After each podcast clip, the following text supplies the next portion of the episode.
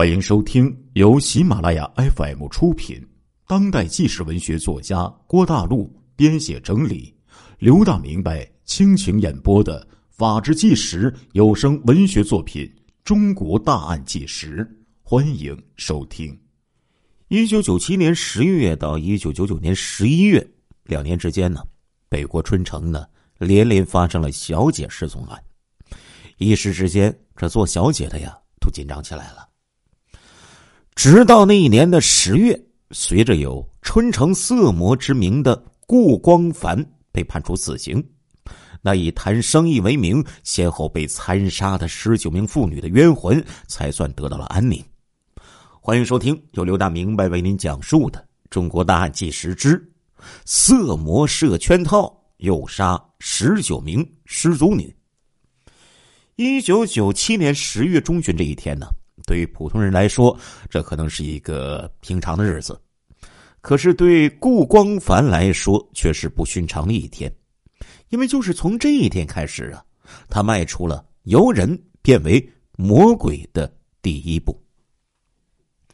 这一天中午，百无聊赖的顾光凡像以往一样，在繁杂的人群之中寻找着他消遣的目标，虽然。顾光凡有妻子，并且已经是两个孩子的父亲了，但是他仍然像野猫一样到处寻找着腥味儿。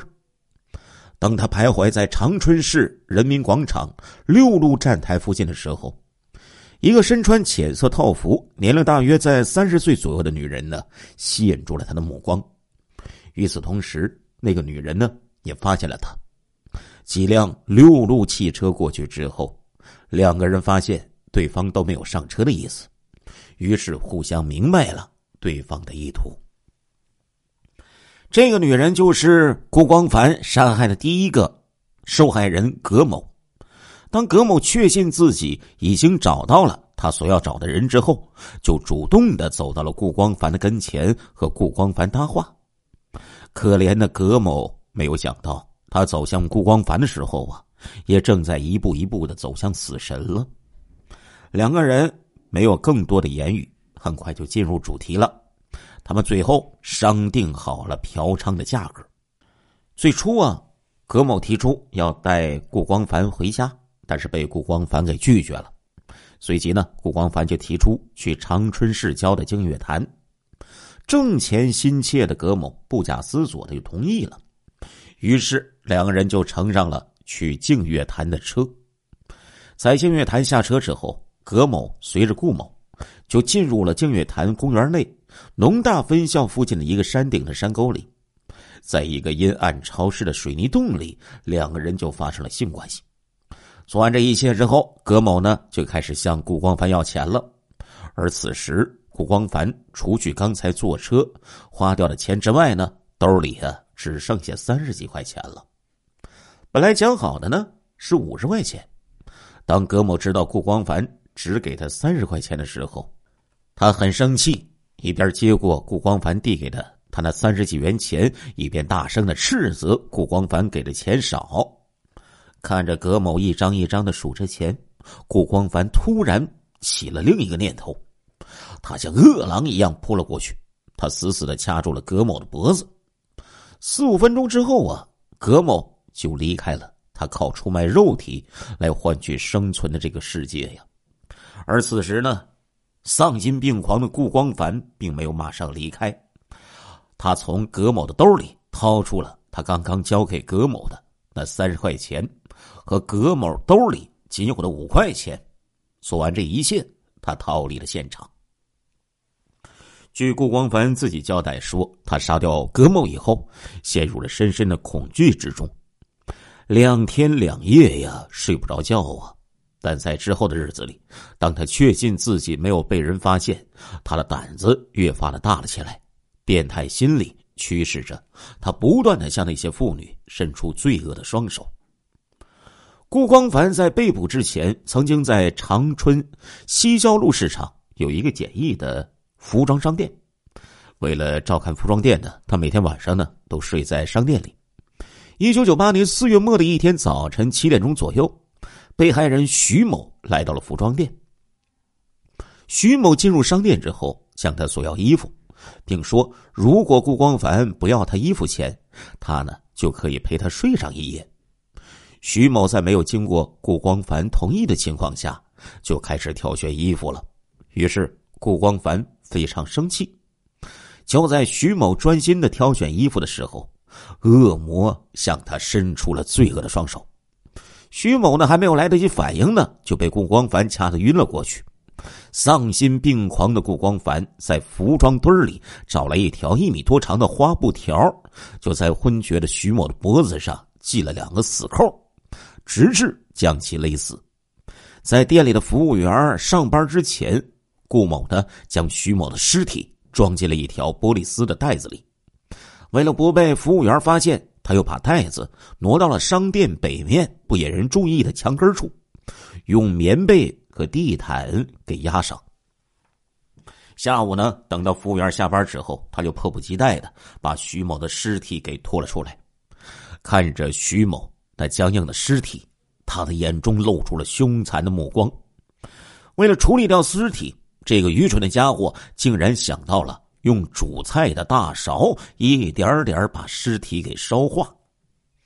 他随即呢，就把店里呀做菜用的电炉子和大勺给找来了。顾光凡的商店呢，处在繁华地段。顾光凡害怕刺鼻的烟味引起路上行人注意，于是呢，又在大勺里添了一些水，开始煮了。他见到这个尸体煮不化，就把尸体又给卸了五块。他把被他肢解了死者的上半身和下半身，还有下身的四块下肢，分别放进了两个玻璃丝带。拎到距离商店不远的一个楼群之间的小棚子的夹缝里啊，抛尸了。抛尸回来之后呢，顾光凡又打水啊冲掉了地上血迹。做完这些呢，已经是深夜时分了。一九九八年四月之后，变态心理使得顾光凡在杀人之中就找到了乐趣。他有时候甚至以嫖娼为名，一天内残忍的杀死两个女人。每次杀完人之后。他不仅把他刚放在死者包里的钱给拿走，还顺手牵羊的把死者的钱还有财物一起拿走。拿走的东西或者送人，或者自己留着用。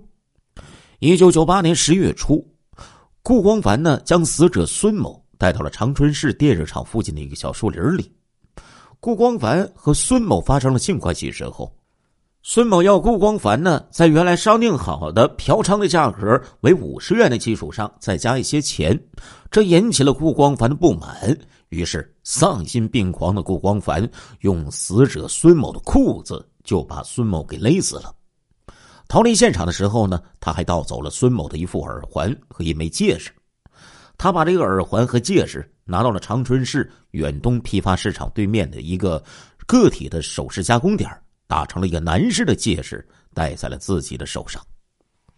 一九九九年二月初，郭光凡在李某家中与李某发生了性关系之后，他用李某的纱巾将李某给勒死，并且盗走了李某一百元钱和摩托罗拉汉字 BP 机一部。后来呢，将这个 BP 机啊，在长春市人民广场附近以四百三十元的价钱给卖掉了。那最令人发指的一次呢？要数一九九九年二月中旬，顾光凡杀死任某的那一次。这个恶魔不仅盗走了任某的一千元钱，竟然连任某身上穿的一条皮裙子也不放过。他把盗得的皮裙拿到一家服装店里，为自己改成了一件马甲。审讯的时候，顾光凡交代说：“呀，他杀人唯一的一次感到有些不安的。”就是一九九九年十月初，在李某家中杀死李某的那一次，因为他翻遍了死者家里大大小小的柜子，只在死者的碗柜之中啊翻到了一袋大酱，在死者的衣兜里，他只找到了二十四块钱，也只有这一次，他没有把这二十四块钱花在自己身上。这个人面兽心的家伙呀，用了二十四块钱为他刚刚杀死的李某。买了四捆纸，烧掉了，以对死者的忏悔。他在烧纸的过程中，不止一次的烧到了他那沾着李某鲜血的手。就这样，顾光凡呢，在两年时间里几乎用同样的手段残忍的杀害了十九名妇女。他在这段期间呢，盗取的钱呢，总共加起来大概为两千零四十元。在厚厚的卷宗里，我们看到了顾光凡交代的如下内容：一九九九年二月初，在李某家中杀死李某的时候啊，刚好有人呢敲李某的家门，而躲在门后的顾某清楚的听到了门外两个男人的对话声。顾光凡在开门下楼的时候。在楼梯的拐角处啊，顾光凡还大模大样的瞧了那两人一眼，然后在他们眼皮子底下打车跑掉了。一九九九年二月中旬，顾光凡在任某的屋子里杀害任某的时候，也同样有人在此期间来找任某，并不断的敲门。大约五分钟之后，敲门声停了下来，顾光凡再次泰然自若的离开了。一九九九年八月下旬的一天下午。顾光凡在杀人之前，曾经和死者一起来到死者的住处。他们走进死者的屋子时，顾光凡看到了一个男人和一个女人在死者门旁边站着。当勒死死者时，听到了有窗户玻璃破碎的声音，但是顾光凡呢，仍然安然无恙的从后门溜了出去。而最令人不解的一次，却是在顾光凡杀完人离开现场的时候。死者所租房子的房东竟和儿子一起抛尸，而不去公安机关进行报案。一九九九年九月二十六号，顾光凡呢在菜品批发市场与一个宋某相遇了。这个宋某啊，也最终呢成为了顾光凡手下的一个鬼魂。宋某的尸体呢被顾光凡抛弃在长春市宽城区凯旋路一处玉米地里。宋某的家人发现后，马上向公安机关报了案。宽城区警方经过一个多月的立案侦查，发现顾光凡有重大作案嫌疑。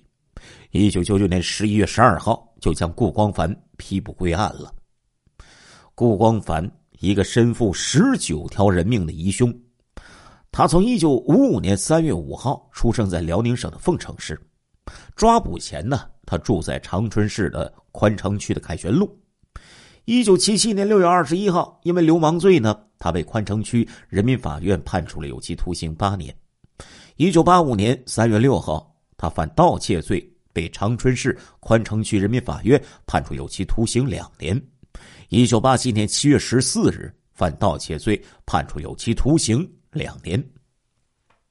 二零零零年九月十五号，长春市中级人民法院对顾光凡杀人一案进行了开庭审理。面对威严的法庭，这个杀人恶魔开始企图用一言不发予以抵抗，但是法庭上列举出了大量的与其杀人相关的有力证据，使他不得不低下了罪恶的头颅。二零零零年十月，长春市中级人民法院以故意杀人罪判处顾光凡死刑，剥夺政治权利终身；以盗窃罪判处。顾光凡有期徒刑两年，决定执行死刑，并处罚金三千元。亲爱的听众朋友们，这一集的《中国大案纪实》播送完了，感谢您的收听，我们下一集再见。